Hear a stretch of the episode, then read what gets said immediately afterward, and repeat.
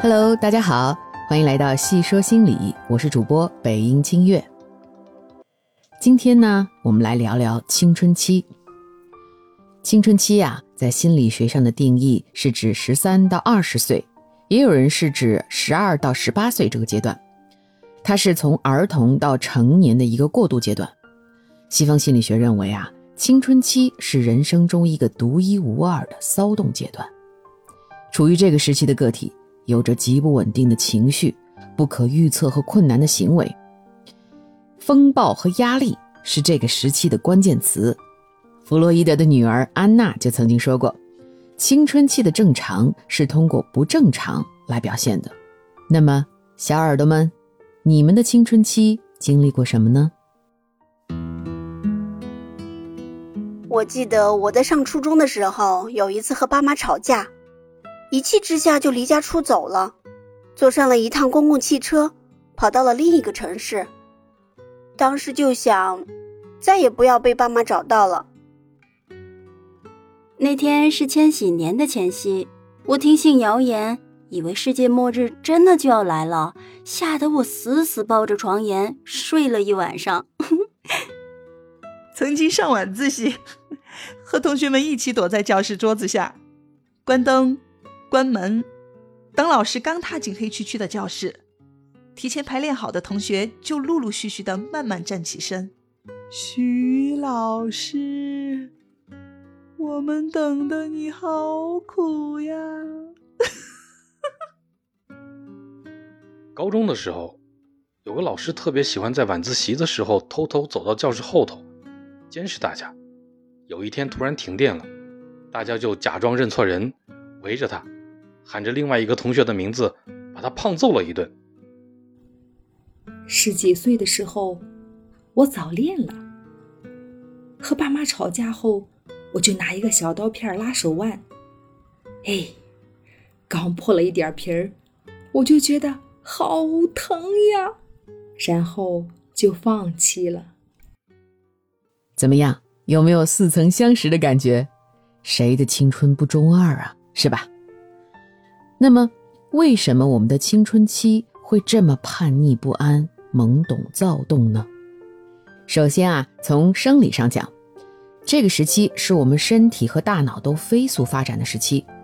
身体上由于荷尔蒙的分泌，各个部位的变化，身高的迅速变化，哈，让我们好像一下子从儿童变成了成年人。但实际上呢，这个时期，呃，大脑发育也在经历一个特殊时期。就是，啊，他们的奖励机制达到高峰，而控制机制还没到位。奖励机制呢，就是导致他们多巴胺的分泌会急速的增加，啊，让他们很有激情，容易冲动，情绪起伏非常大。但控制机制啊，还没有发育好，就是说，负责复杂思考和决策的那个部分啊，比如计划呀、自律呀，啊，还没有发育完成，这就导致他们不能考虑的很长远。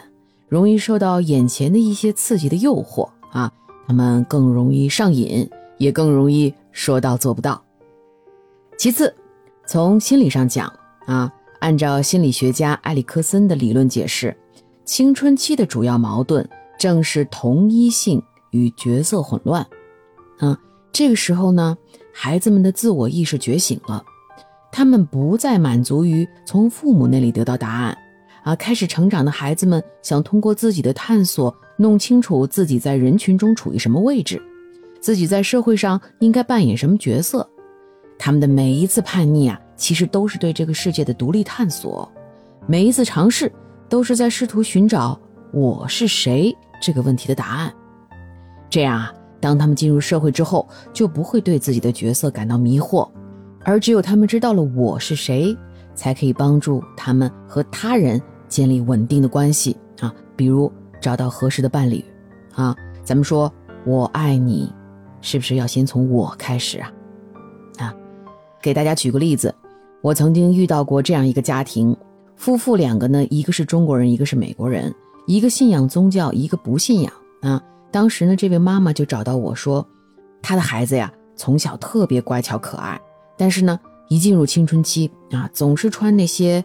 呃，奇奇怪怪的衣服啊啊，喜欢看恐怖片儿，甚至啊对宗教也嗤之以鼻。那我就帮他分析啊，这个孩子呀，其实是面临了比一般人更复杂的身份认同啊。你看，中国、美国文化的差异啊，宗教信仰的差异啊，家里边还有语言的差异，甚至饮食的差异。那孩子需要在这么多的差异中找到符合自己的身份认同。他就需要经历更多的探索啊！你看，他穿特立独行的衣服，其实是为了表现他的唯一性、特殊性啊。那看恐怖片呢，其实是多巴胺的分泌的原因哈。有的人就是要通过看这种比较刺激的影片，才能获得更多的多巴胺啊。而对宗教的不认同，恰恰显示出他对精神信仰的探索啊，他不盲从。他要通过自己的摸索来找到符合自己精神追求的信仰，啊，这反而是他这个时期应该做的事情。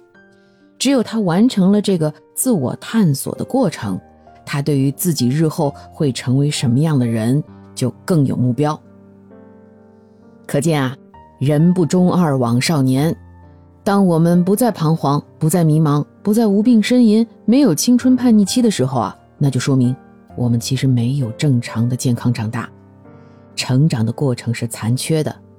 这种叛逆的表现，正是我们青春的象征，也是我们一种成长的象征。有人说啊，青春期是人的认知可以重塑的重要时候。那么，作为父母的我们，该如何引导孩子，并且和他们更好的相处呢？我们下期继续聊。感谢您收听今天的节目。本期节目由磊磊、娜娜、大宝、曾子和兔子共同带来。如果喜欢我们的节目，欢迎点赞、评论、加关注。我们下期再见了。